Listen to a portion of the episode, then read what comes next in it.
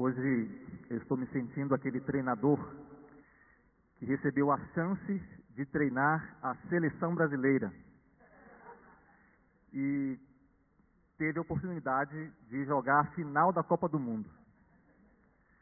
Amigos, muito obrigado pelo convite.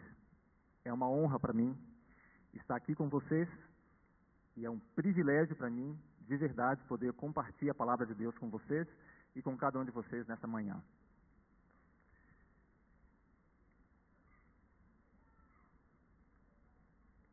Esse é o vaso mais caro do mundo. Um vaso chinês da dinastia Qing, feito entre os anos 1736 e 1795, em homenagem ao imperador Qin Long. Ele foi leiloado por 83 milhões de dólares. Uma peculiaridade desse vaso são esses laços de ouro que o circundam e protegem o vaso interior. Há um outro vaso dentro desse. A decoração de peixes, as flores, tudo isso compõe essa peculiaridade do vaso. Mas os, os especialistas concordam que o grande diferencial desse vaso é a sua pureza. A pureza que ele tem e transmite. O mais interessante é que esse vaso não foi feito para ser utilizado. Ele foi feito para ser apenas admirado. Nos tempos bíblicos, não era assim. Os vasos serviam a propósitos práticos bem definidos. Eles serviam para conter água, para você colocar azeite, para você colocar suco de uva, ou também serviam como um urinol, serviam para armazenar lixo, ou até mesmo excrementos humanos. Paulo usa a metáfora do vaso para se referir ao ministério. Paulo usa a metáfora do vaso para instruir Timóteo acerca de como ser um pastor aprovado por Deus e útil ao seu serviço. O tema da mensagem desta manhã é vasos. E o texto para reflexão está no livro de Timóteo, na segunda carta de Paulo a Timóteo, no capítulo 2, nos versos 20 e 21. Eu convido cada um de vocês a abrirem comigo a palavra de Deus no livro de Timóteo, na segunda carta de Paulo a Timóteo, no capítulo 2, versos 20 e 21. Essa é a segunda carta que Paulo escreveu a Timóteo por volta do ano 66 ou 67 da nossa era. Faz parte das chamadas epístolas pastorais três cartas que Paulo escreveu aos seus companheiros de ministério, Tito e Timóteo. As outras duas foram escritas no ano 65 e 66, e essa por volta de 66 ou 67. Todos acharam? Segundo Timóteo, capítulo 2, versos 20 e 21. A palavra de Deus diz assim: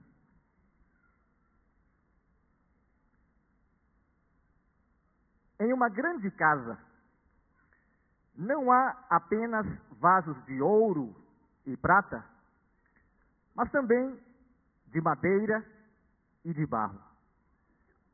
Uns para a honra, uns para a desonra. Se alguém a si mesmo se purificar destas coisas, será vaso para a honra, santificado, útil ao serviço do Mestre, preparado para toda boa obra. Timóteo era o pastor da igreja de Éfeso, a capital da província romana da Ásia. O Novo Testamento menciona pelo menos 35 pessoas que cooperaram com o apóstolo Paulo no seu trabalho, no seu ministério. Mas Timóteo parece ser o associado mais próximo ao apóstolo Paulo. Ele mesmo sugere isso na sua carta aos Filipenses, no capítulo 2, no verso 20. Timóteo era um jovem pastor. Ele ainda tinha algum caminho a percorrer antes de se tornar um pastor maduro. Há indicações no texto bíblico de que Timóteo era uma pessoa tímida, quieta.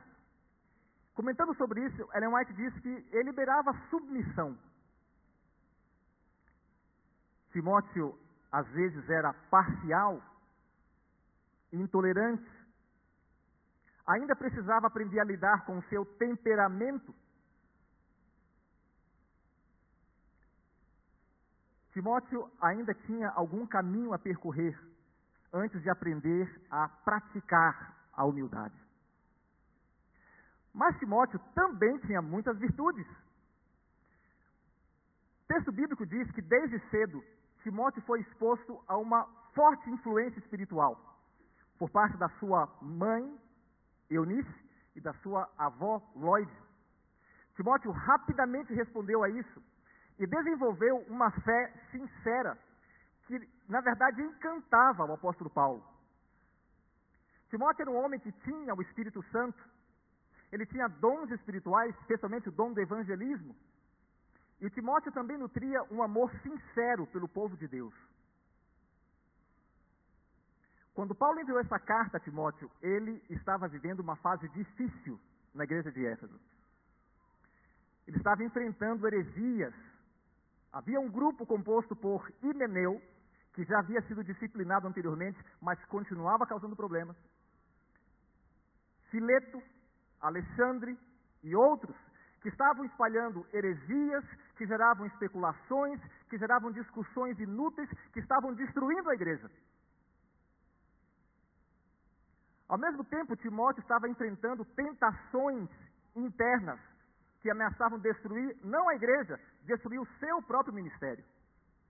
É por isso que Paulo escreve a Timóteo. Meus irmãos, Paulo está escrevendo uma carta pessoal. Ele está falando com um amigo, um companheiro de ministério.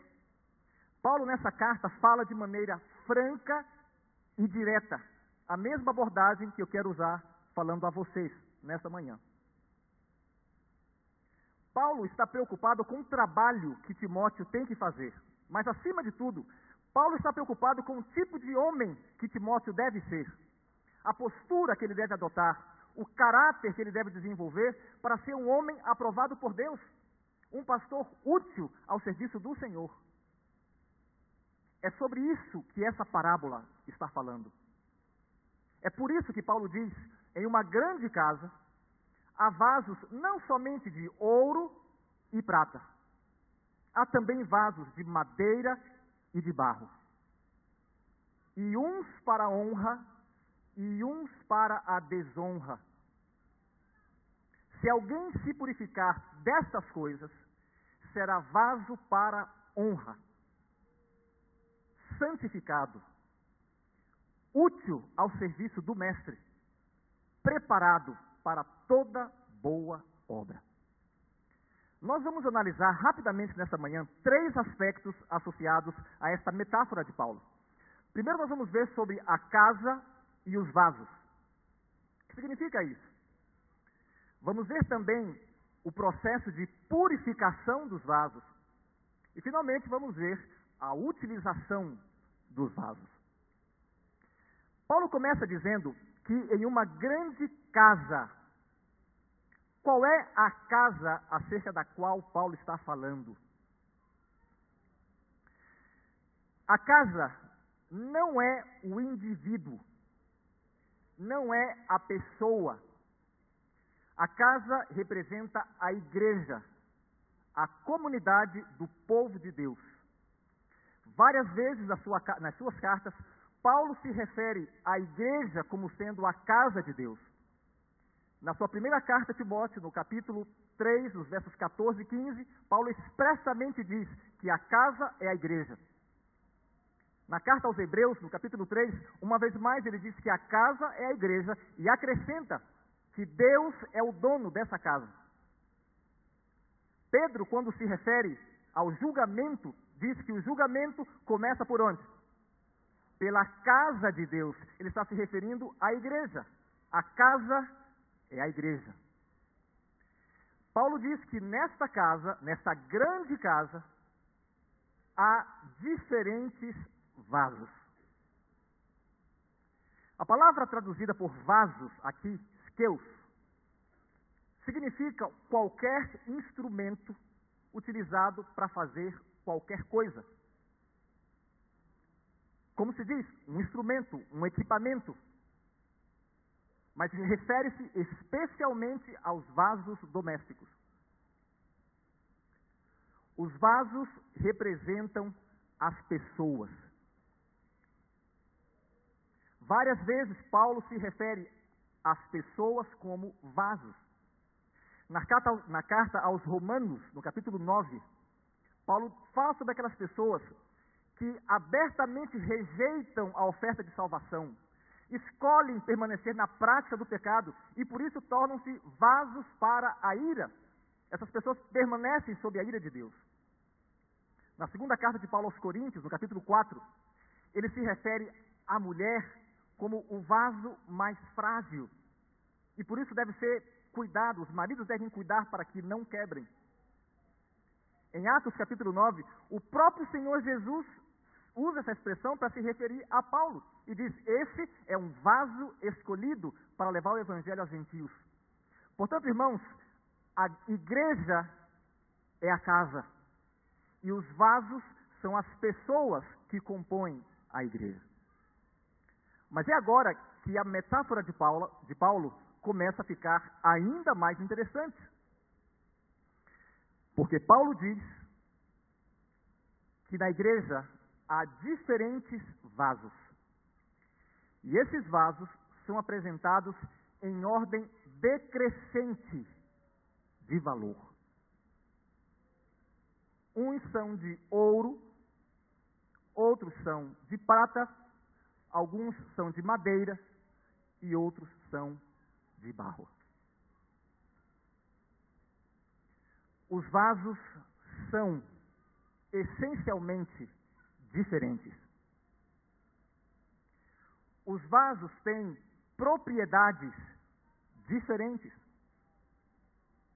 Assim como a igreja é composta por pessoas diferentes, que têm propriedades diferentes, nós não deveríamos precisar de padronização para nos sentirmos confortáveis, porque nós somos essencialmente diferentes.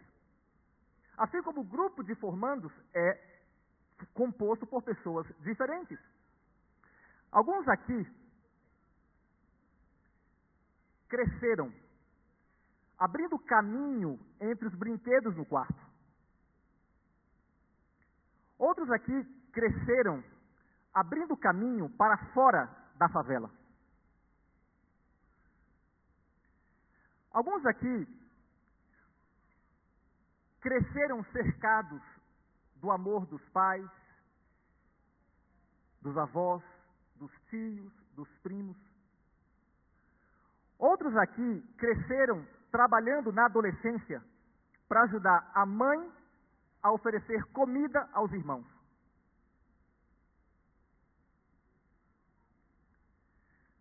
Alguns aqui recebiam um incentivo, um dinheirinho, toda vez que terminavam de ler um livro. Outros aqui não tinham ninguém para ajudar a fazer o dever de casa. Alguns aqui são adventistas ou fazem parte de uma família que está na igreja adventista há quatro gerações, é a quarta geração de adventistas. Outros aqui são adventistas há pouco mais de quatro anos. Alguns aqui falam vários idiomas. Outros aqui ainda estão lutando com o português. Alguns aqui, entre vocês, comportaram todas as férias. Outros aqui aproveitaram todas as férias. Alguns aqui fizeram todos os requisitos Outros aqui falaram: coloca o meu nome aí.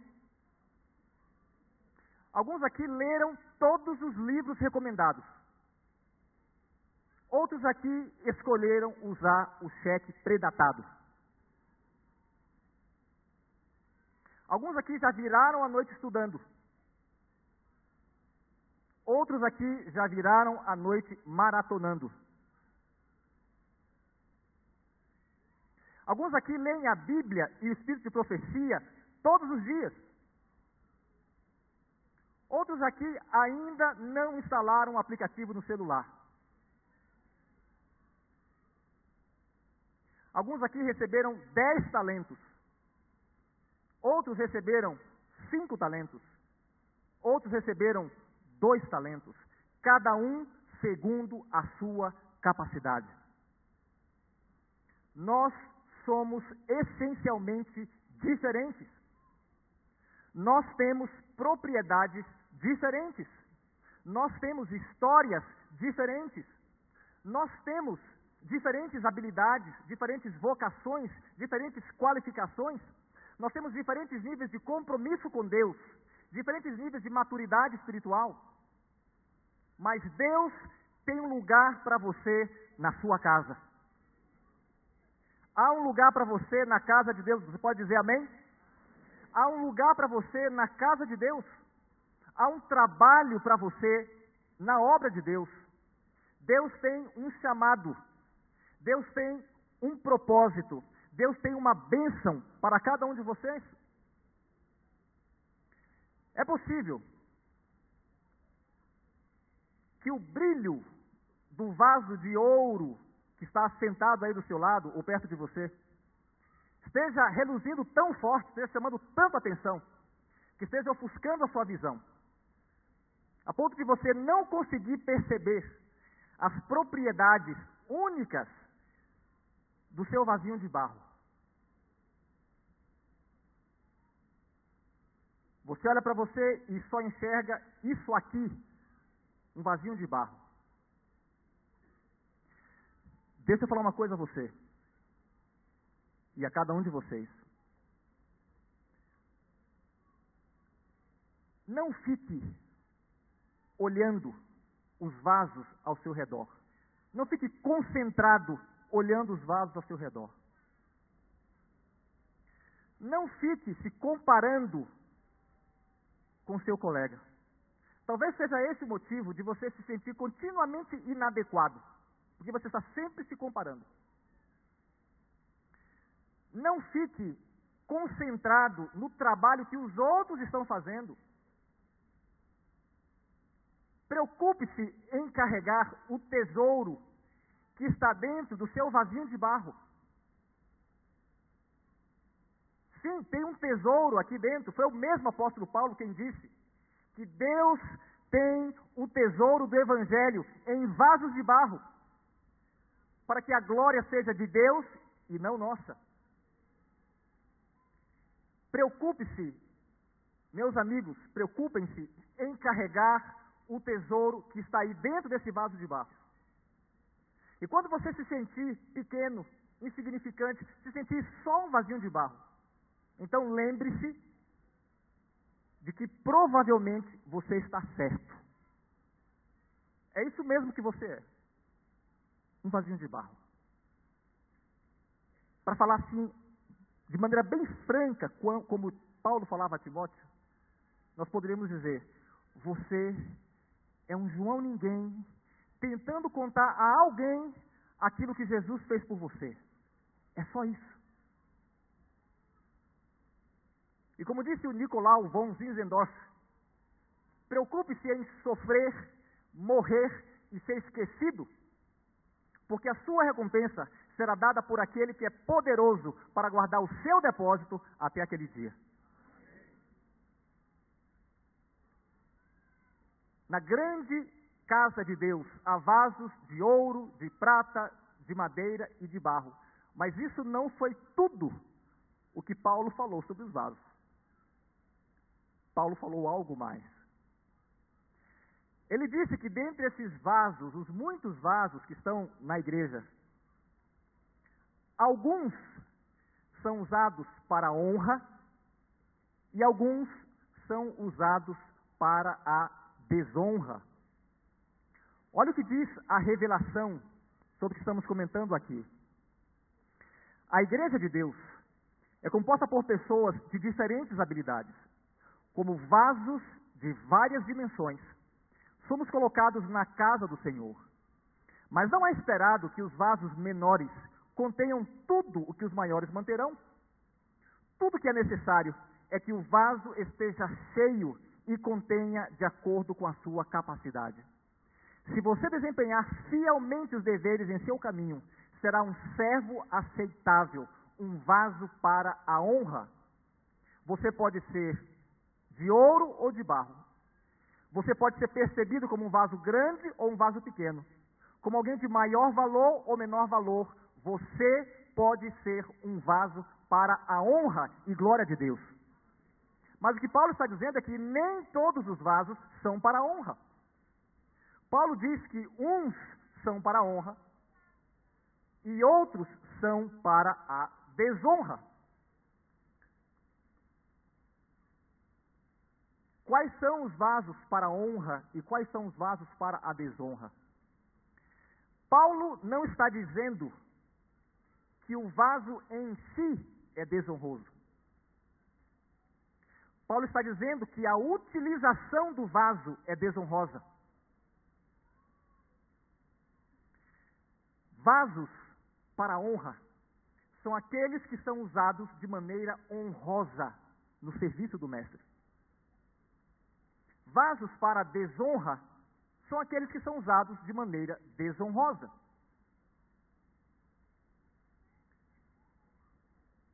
Paulo usa nas suas cartas a Timóteo várias vezes a expressão honra, se referindo exatamente a isso, a pessoas que estão sendo utilizadas para a honra e glória de Deus. Ele se refere ao próprio Deus nesse sentido, se refere aos anciãos, se refere aos mestres.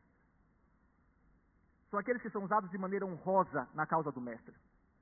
Vasos para desonra são aqueles que são usados de maneira desonrosa.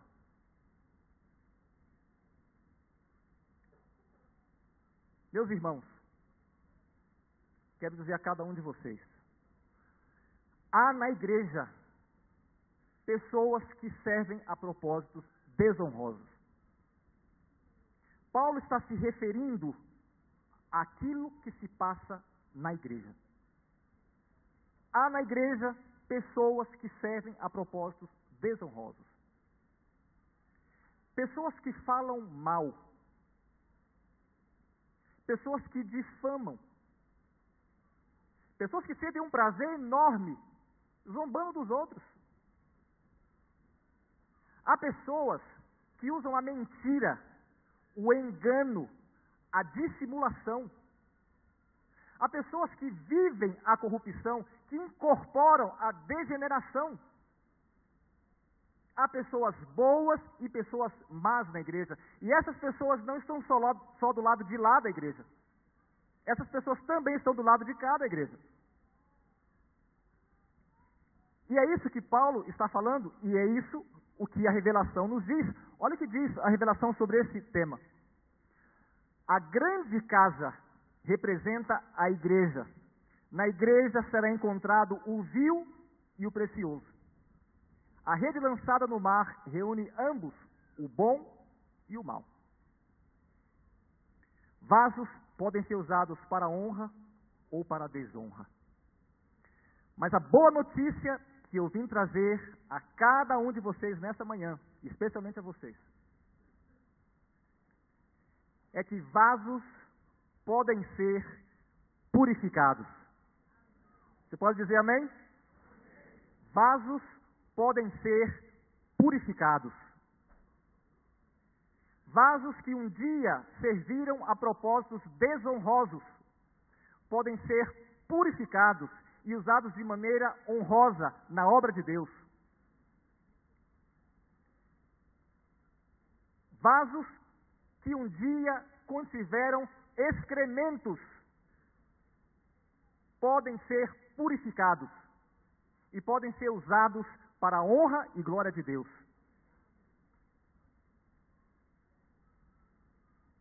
Paulo está dizendo que os vasos podem ser purificados, porque ele diz: se alguém se purificar dessas coisas, quais são essas coisas às quais Paulo se refere? Quais são essas coisas das quais a igreja de Éfeso tinha que se purificar? Das quais Timóteo tinha que se purificar?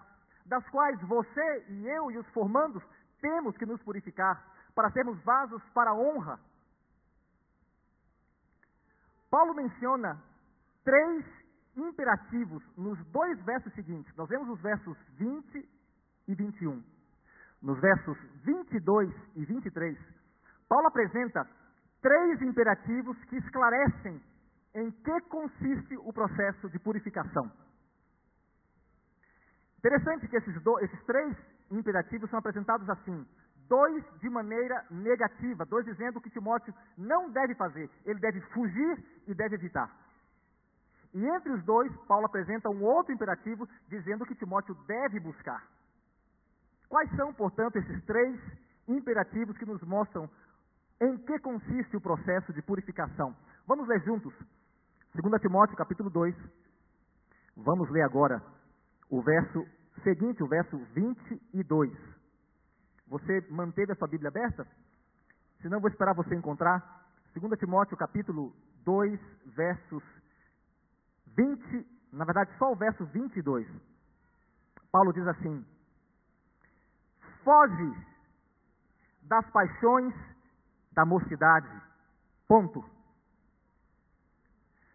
Foge das paixões da mocidade. Quando essa mensagem foi enviada a Timóteo, Timóteo estava na casa dos 30 anos. Os principais comentaristas das epístolas, melhor, das epístolas pastorais desses três livros bíblicos, eles informam que Timóteo vivia mais ou menos essa fase dos 30 anos.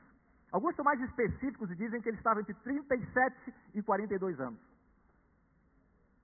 Ele era relativamente jovem, especialmente para a função que ele desempenhava. Mas Timóteo já não era um adolescente de 17 anos como José. Deve chamar a atenção o fato de Paulo dizer: foge, Timóteo, das paixões da juventude. Você não foge daquilo que não está te perseguindo. Você só foge quando há alguma coisa te perseguindo. Provérbios 28 diz que só o ímpio foge, mesmo quando não tem ninguém perseguindo. Mas normalmente você foge quando tem alguém te perseguindo. Paulo está dizendo a Timóteo: Timóteo, fuja das paixões da juventude. Meus irmãos, eu vi recentemente o pastor Cláudio Duarte dizendo que alguns hormônios levam mais tempo para se converter. Você começa fugindo deles antes dos 20, continua fugindo depois dos 20, passa pelos 30, chega aos 40, e alguns precisam continuar fugindo depois da aposentadoria. Mas é exatamente isso que Paulo está falando. Fuja das paixões, dos desejos da juventude. Eu tenho um recado de Deus para você e para cada um de vocês. Obediência às exigências morais do Evangelho não é opcional, é mandatório. Obediência às exigências morais do Evangelho não é uma questão de opção, é um mandato bíblico. Insistentemente, Paulo fala com Timóteo: Timóteo, mantenha-se puro. Timóteo, foge das paixões da juventude. Trata as mulheres mais velhas como mães, as mais jovens como irmãs, com pureza absoluta. Ninguém despreze a sua juventude, torna-te padrão na pureza. Foge das paixões da juventude. E no contexto mais amplo das cartas de Paulo a Timóteo, também da Bíblia, essas paixões da juventude incluem várias coisas, pelo menos três P's: prazer, poder e posses. O prazer pelo prazer. O prazer através da comida, da bebida, do sexo, da diversão. A busca incessante pelo poder, o desejo de ser dominante, de ser sempre o número um, de ocupar o primeiro lugar, de marcar o seu território. Foge disso. É uma paixão da juventude. Foge do desejo pelas posses. Paulo insistentemente fala com Timóteo: Timóteo, piedade com contentamento é grande ganho. Timóteo, o amor ao dinheiro é a raiz de todos os males. Foge das paixões da juventude. Para viver o processo de purificação, para tornar-se um vaso para a honra, é preciso fugir das paixões da juventude. Paulo apresenta um segundo imperativo que instrui Timóteo acerca de algo mais que ele precisa fazer para se tornar um vaso para a honra. Isso está no verso seguinte. Vamos ver o verso 23. Olha o que Paulo diz no verso 23. Ele diz assim: depois de falar, foge das paixões da juventude. No verso 23 ele diz: E afaste-se das questões insensatas e absurdas, pois sabes que elas só geram contendas. Paulo está falando para Timóteo: Timóteo, foge das discussões inúteis. Esse segundo imperativo é apresentado no início dessa sessão. Essa sessão vai dos, dos, versos 14 até o verso 26. E Paulo começa essa sessão falando exatamente sobre isso. Paulo fala assim: Timóteo, se, se aproxime da igreja e de maneira solene, como que está falando ao Senhor, de maneira solene, ordena a igreja a parar com essas discussões, que elas não resolvem em nada, está destruindo a igreja. E quando você olha as duas cartas de Paulo a Timóteo, você percebe que Paulo acrescenta que há uma ampla gama de discussões inúteis. Começa pelas fábulas profanas e de velhas caducas, é a expressão que Paulo usa. As conversas inúteis passam pelas discussões insensatas e absurdas que só geram contendas. Elas passam ainda por argumentos mais bem elaborados, mais racionais, que corroem como câncer e se espalham como gangrena. É isso que Paulo fala. Mas o ápice dessas conversas sem sentido está no capítulo 3, capítulo seguinte, quando Paulo fala dos enganos sofisticados dos últimos dias. Que nas palavras do próprio apóstolo Paulo são ensinados por falsos mestres hipócritas, que têm a forma da piedade, mas negam o poder da piedade. Falsos mestres que abandonaram a fé e por terem a mente, a consciência cauterizada, não percebem que estão seguindo, obedecendo ensinamentos de demônios, doutrinas de espíritos maus. É isso que Paulo fala. Essas são as conversas fiadas dos últimos dias, das quais Timóteo deve se afastar. Por isso, meus amigos, para ser um vaso purificado, fuja das discussões inúteis nas mídias sociais. Cancelem os falsos mestres que querem atualizar a Bíblia. Ignorem os especialistas em gerar dúvidas, em semear dúvidas. Dúvidas que só destroem a vida de quem as escutam.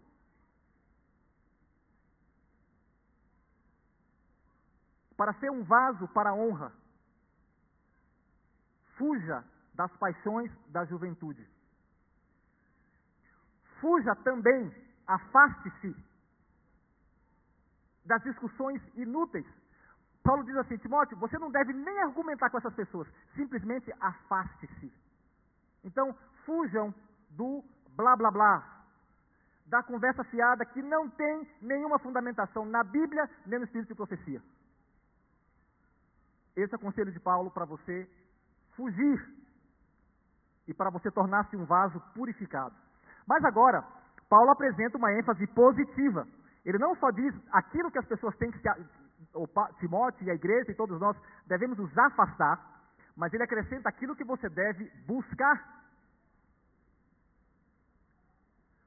Bem aqui entre as duas instruções, do verso 22 e do verso 23, entre os dois versos, no meio do verso 22, Paulo apresenta esse imperativo positivo. E ele diz assim, capítulo 2, verso 22. Ele diz assim: segue a justiça, a fé, o amor e a paz para com os que de coração puro invocam o nome do Senhor. Segue a justiça. No início dessa sessão, Paulo já havia instruído Timóteo acerca de como seguir a justiça. Ele disse: foge das discussões inúteis. E agora no verso 15 ele diz: procura apresentar-te ao Senhor como obreiro aprovado, que maneja bem a palavra da verdade, que não tem do que se envergonhar. Meus irmãos, é por meio da palavra de Deus que cada um de vocês serão habilitados a seguir a justiça. É a palavra de Deus que vai habilitar cada um aqui a fugir das heresias para seguir a instrução da palavra de Deus. Paulo está dizendo a Timóteo: enquanto os falsos mestres usam e abusam da palavra de Deus, mudam, em, é, mutilam a palavra de Deus, distorcem a palavra de Deus. Timóteo, se esforce para se apresentar a Deus como uma pessoa que foi testada e aprovada. Uma pessoa que interpreta corretamente a Bíblia e que vive corretamente, porque vive de maneira alinhada com a palavra de Deus. Para ser purificado, siga a justiça conforme apresentada na palavra de Deus.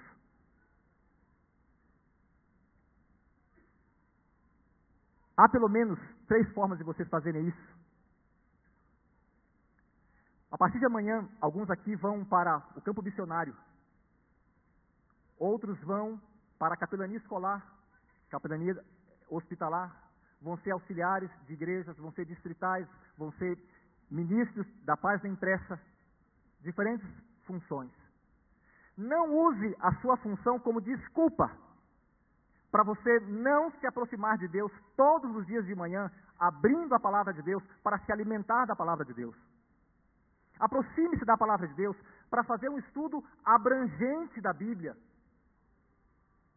Você sabe que a, as heresias são resultado de você superenfatizar um aspecto da verdade e ignorar outras verdades que deveriam dar equilíbrio a isso que você percebeu.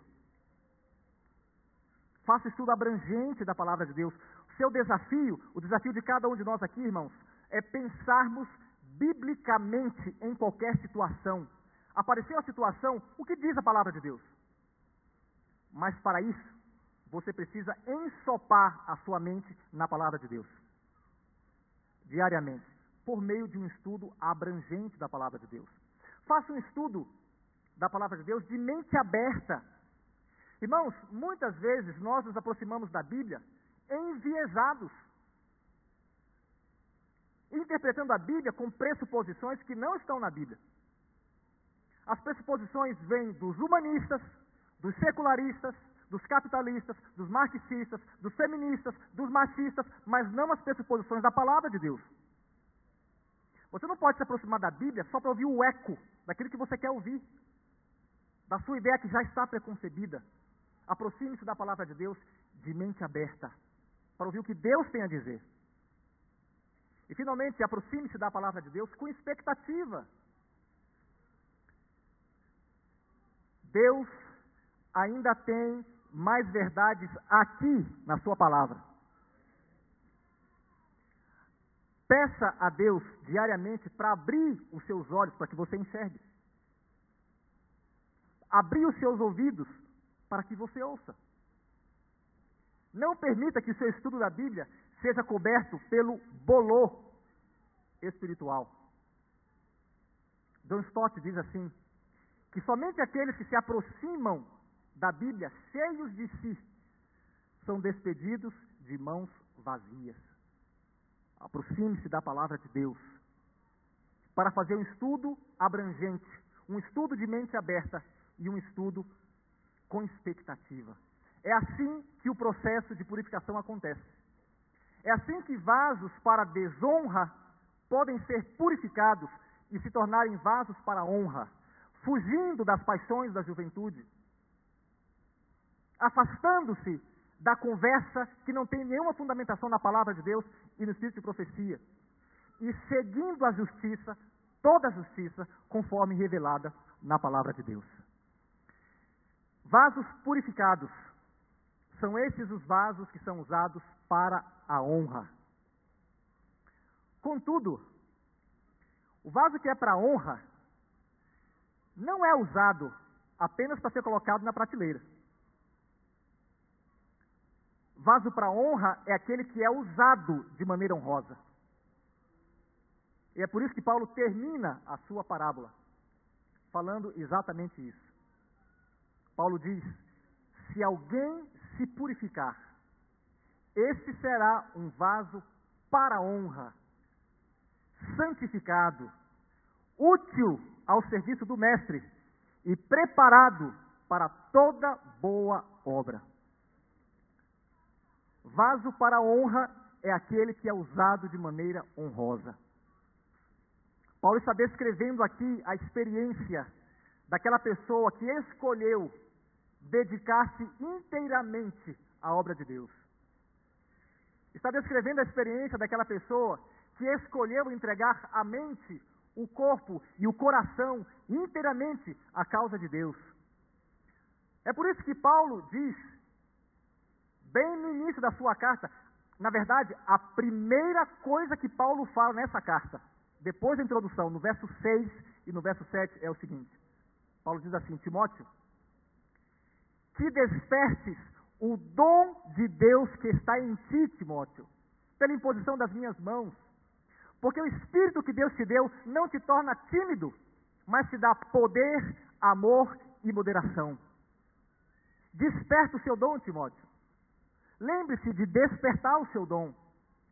A palavra desperte o dom aqui significa literalmente acenda descreve o processo de abanar para fazer o fogo pegar.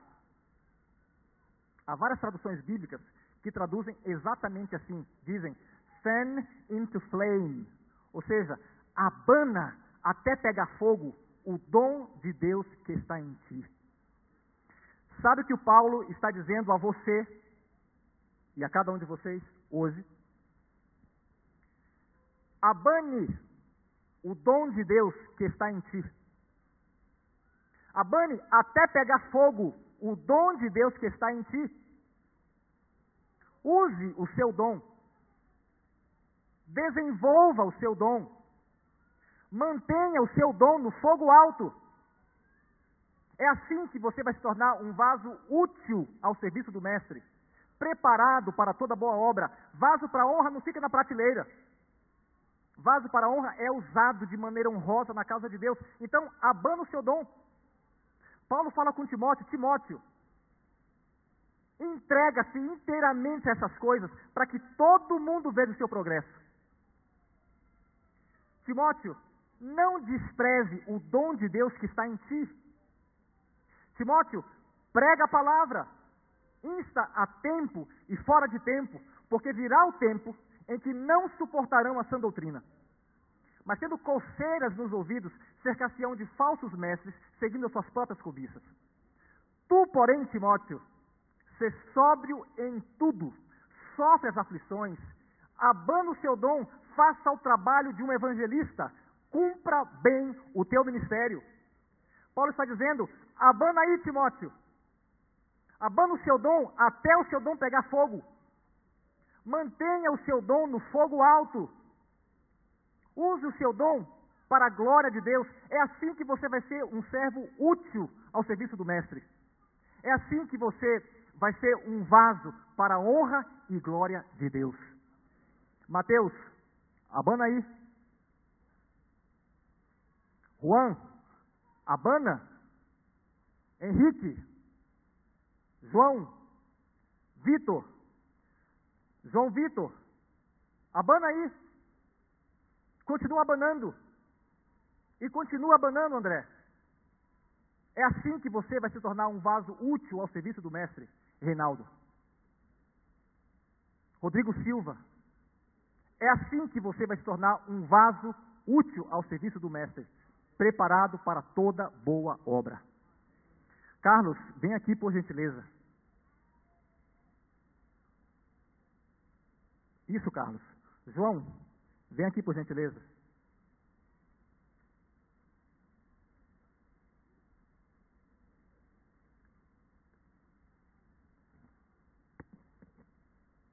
Isso aqui é para você abanar.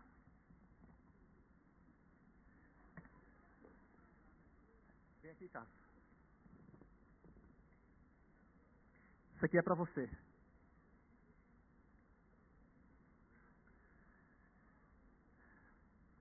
Meus amigos, eu tenho um recado de Deus para você.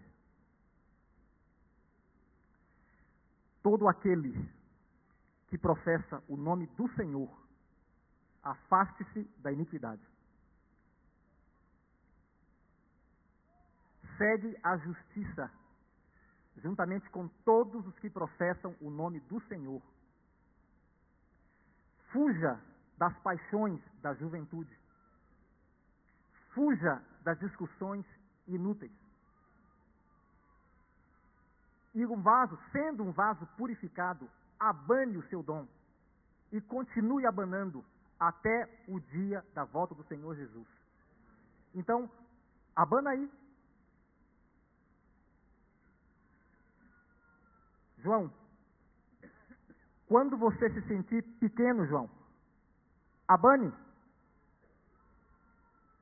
Carlos, quando você se sentir indigno, abane. Quando você fracassar, abane.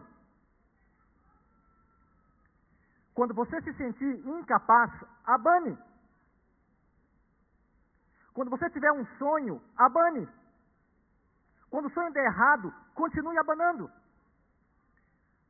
Quando você estiver frustrado, abane. Quando você não estiver aguentando mais, continue abanando. Quando você pensar em desistir, abane ainda mais forte. Porque o Espírito que Deus dá a cada um de vocês não vos torna tímidos, mas dá a você poder, amor e moderação. Então, abane e continue abanando. E enquanto houver fôlego em você, abane. É assim que você vai se tornar um vaso útil ao serviço do Mestre e preparado para toda boa obra.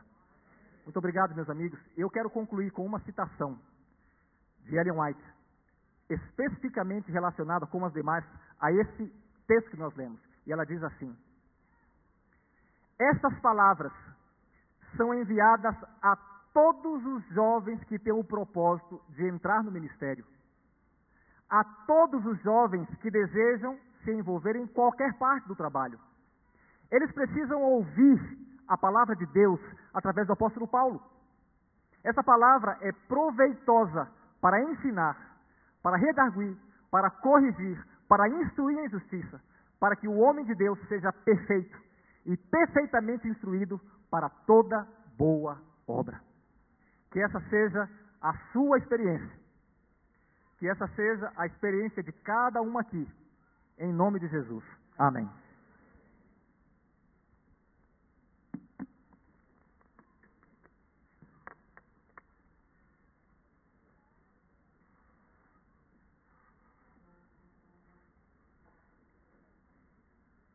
que a classe do pastor Naor ela não estará